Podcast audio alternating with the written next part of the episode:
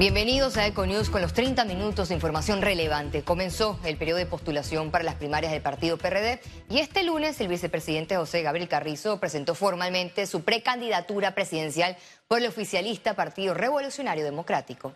Carrizo llegó a la sede del PRD acompañado de diputados, altos funcionarios de la actual administración gubernamental y simpatizantes. En las primarias que se disputarán el 11 de junio de este año, por ahora se enfrentará el actual presidente de la Asamblea Nacional, Cristiano Adames, y el exsecretario del PRD, Pedro Miguel González.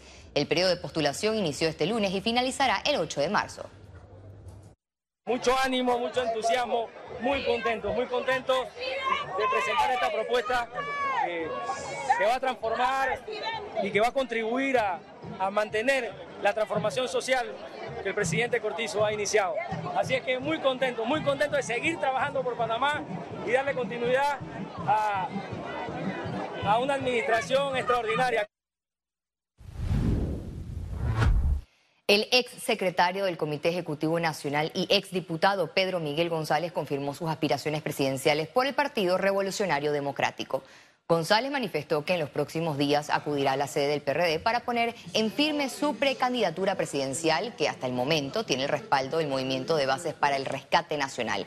El político criticó las reservas pactadas por la dirección del partido, que a su juicio cercena la democracia interna. Creo que hay dos valiosos compañeros que van a competir con nosotros, eh, tienen derecho a hacerlo.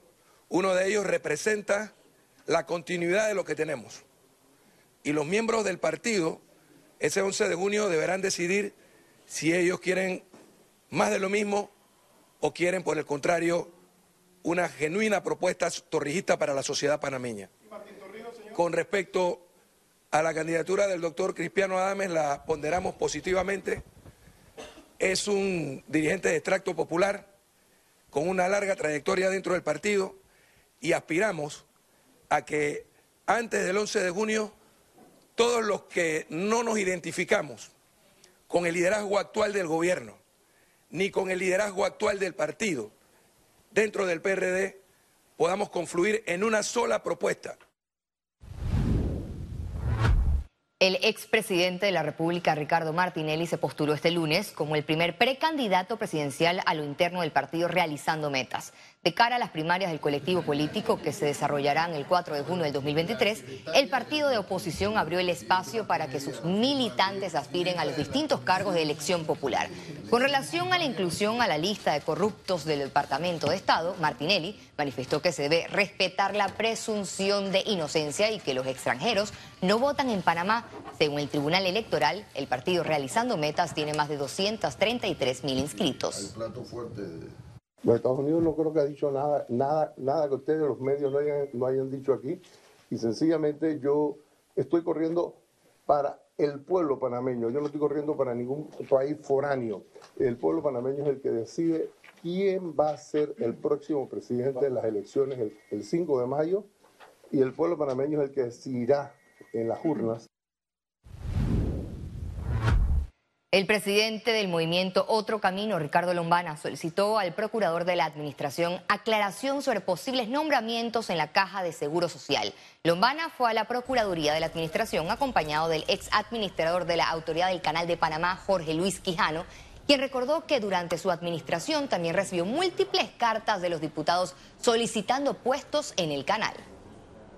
Y como él, de manera equivocada, ha decidido tapar o encubrir a los diputados, nosotros ahora venimos a la Procuraduría General de la Administración a hacer una consulta. Una consulta en la cual el procurador Rigoberto González Montenegro pueda orientarnos como ciudadanos en si la postura del director Lao es la postura correcta o esas cartas son cartas públicas Por recibir sobornos, el gobierno de los Estados Unidos designó como corrupto al expresidente Ricardo Martinelli. Así lo manifestó la embajadora de ese país en Panamá, Mari Carmen Aponte, en una entrevista con Telemetro Reporta. La designación del secretario Blinken tiene que ver con el interés que tiene Estados Unidos en mantener fuera de las fronteras de, de Estados Unidos y del país personas corruptas. Y lo quiere hacer porque socavan la democracia y no tenemos, no tenemos interés en mantener, en dejar entrar a nadie al territorio que, que haga eso. En el caso del expresidente, él recibió soborno por indebidamente otorgar unos contratos del gobierno.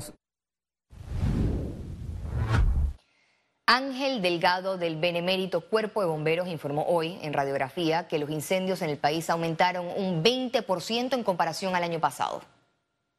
Eh, el descuido o la disminución en las medidas de seguridad son las que están causando este tipo de situaciones, porque en la mayoría de los casos o son situaciones eléctricas o son situaciones a gas eh, eh, que nos están esto, aumentando esa estadística y que lamentablemente las personas esto, nos indican, bueno, sí, se me olvidó esto, o sí, ya yo sabía que esto estaba dando problemas, pero no lo había cambiado. Eh, que, por ejemplo, cuando son conexiones eléctricas, entonces vemos esas conexiones eléctricas en mal estado por encima de colchones, en, en recámaras. Panamá realizó la segunda edición de la Expo e-Movilidad con la última tecnología en motocicletas y autos eléctricos, cargadores y paneles solares. La competitividad en la nueva era de la movilidad eléctrica, calificada como el presente y el futuro, llegó al país para quedarse y ofrecer los mejores productos con el objetivo de luchar contra el cambio climático y mitigar los daños ambientales a través de la cero emisión de gases de escape. Una de las maneras que yo lo describo, uno, son, son mucho más eficientes en términos de, performance, son carros más rápidos y, y más mejores al bolsillo, es decir, uno, tienes la posibilidad de cargarlo con energía 100% verde, lo cual reduce el costo completo para que te puedas mover. Dos, prácticamente cero mantenimiento. Y tres, son mucho más seguros. Panamá ya cuenta con una oferta de autos de alta gama, entre ellos camionetas, sedanes, híbridos y motos, con precios que van desde los 10 mil hasta los 60 mil dólares aproximadamente. Cada año se están vendiendo más vehículos eléctricos en Panamá, está entrando más oferta, ya está entrando ofertas no solo de lujo, sino ofertas ya de gama media, gama baja, más accesible para toda la población general. Entonces yo creo que esto va a ser una tendencia que se va a seguir manteniendo muy positiva. El Panama Convention Center se actualizó para ofrecerle a sus visitantes la última tecnología. Los cargadores ya están instalados, ya están listos, ya están funcionando. Se encuentran ubicados en el área del estacionamiento cubierto y son seis lugares que ya están disponibles listos para cargar los vehículos. Las cargas para los autos eléctricos están disponibles en las estaciones públicas, comercios y casas. Incluso van acompañadas de paneles solares. Nosotros en N Solar, lo puedes ver allá atrás, el carro, este es el carro nuestro de mensajería, es un carro totalmente eléctrico, se carga con los paneles solares del techo de N Solar y la empresa no tiene que pagar ni luz ni gasolina. Ya venimos eh, desarrollando un nuevo cargador para poder ofertar a los hogares y de esta manera también poder ayudar a las empresas a hacer los diseños y pensar en que podamos promover más la movilidad eléctrica. Esta es la exposición más completa de movilidad eléctrica en Centroamérica y va enlazada con los bancos que ofrecen tasas de intereses más bajas que los convencionales de combustión. Félix Antonio Chávez, Econius. Esta semana Panamá será sede de la conferencia Our Ocean 2023. Econews conversó en exclusiva con uno de los embajadores del evento sobre la importancia de promover el uso sostenible de nuestros océanos. El océano es uno de los recursos más valiosos para la humanidad. Es hogar del 80% de toda la vida en la Tierra y proveedor de alimento para más de 3 mil millones de personas. Pues, Una realidad que conoce muy bien el reconocido actor estadounidense Ted Danson, quien es promotor de la organización Oceana, la cual estará presente en la conferencia Our Ocean 2023. He sido un activista del océano durante los últimos 30 años de mi vida. Mi padre era arqueólogo y antropólogo, y creo que una de las cosas que aprendí de él fue que debemos ser buenos administradores de los que nos han dado en la vida. Oceana es uno de los grupos defensores de los océanos más grandes del mundo. En los últimos 20 años consiguieron más de 200 victorias sobre la pesca ilegal que impactaron directamente en aumentar la vida marina. Si gestionamos la pesca sostenible en todo el mundo, podríamos alimentar a las personas con mil millones de unidades de pescado al día, especialmente en el hemisferio sur, donde muchas comunidades dependen del pescado. Así que no se trata solo de salvar peces, ballenas y tiburones. Sí, eso es necesario. Pero lo que realmente estás haciendo es salvar los océanos, alimentar al mundo. Eso hace que el trabajo de Oceana sea realmente importante. El actor reiteró la importancia de los diálogos entre ambientalistas, jefes de Estado y activistas que se llevarán a cabo en Our Ocean 2023. No solo nos interesa educar, estamos interesados en cambiar la política que pone más peces en el océano.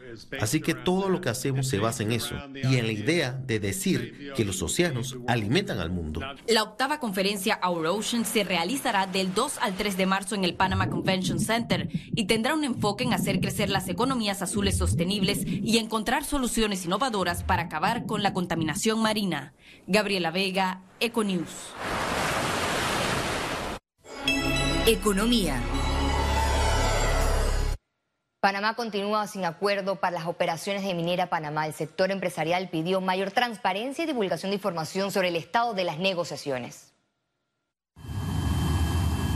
Al sector empresarial del país le preocupa el rumbo que han tomado las negociaciones entre el gobierno nacional y Minera Panamá para la firma de un nuevo contrato para la concesión de la mina Cobre Panamá. Para la Cámara de Comercio es negativo que las negociaciones parecieran haber llegado a un alto para ejercer presiones, por lo que solicitaron transparencia y buena fe. Tenemos que hacer un llamado a las partes, pero especialmente al gobierno, a que sea un poco más abierto y puntual, transparente en cuanto a la comunicación de la negociación. Entendemos que hay puntos confidenciales que no se pueden discutir abiertamente, sin embargo yo creo que es importante que todos dentro de la sociedad podamos tener claridad de decir, este fue el punto donde arrancamos. Estos son los puntos que hemos negociado y los puntos en los cuales hemos llegado a un acuerdo. Y estos son los puntos que están pendientes por negociar. El mensaje del gremio tiene como objetivo que el país esté alineado con la verdadera situación de las conversaciones. Y que esa información pueda ser corroborada por parte de la empresa también, porque eh, sentimos que estamos en un impasse donde en efecto el gobierno divulga una información, la empresa divulga otra información y no necesariamente nos estamos encontrando en un punto medio o no está, no está coincidiendo la información que estamos recibiendo. A la palestra también han llegado comentarios sobre que el gobierno evalúa otros escenarios para dicha concesión. Si esa es la posición del gobierno, es, es es, importante que lo digan y que lo comuniquen abiertamente. ¿Cuáles son esos otros escenarios? ¿Qué es lo que se está contemplando? Me explico, tiene que haber nuevamente, pedimos que haya mayor transparencia en la comunicación referente al tema. Desde enero de 2022, que ambas partes anunciaron un acuerdo, aún no se ha concretado la firma de un nuevo contrato por nuevas variables en discusión. Ciara Morris, Econews. El nivel de desconfianza del panameño sobre las perspectivas de su hogar y del país disminuyó en enero del 2023. Así lo reportó una encuesta. Este lunes la Cámara de Comercio de Panamá, en alianza con The Marketing Group, informaron que el índice de confianza del consumidor panameño se ubicó en 86 puntos al inicio del año, aunque el panameño se mantiene desconfiado referente a probabilidades de conseguir un mejor empleo ahorrar y tener una mejor economía.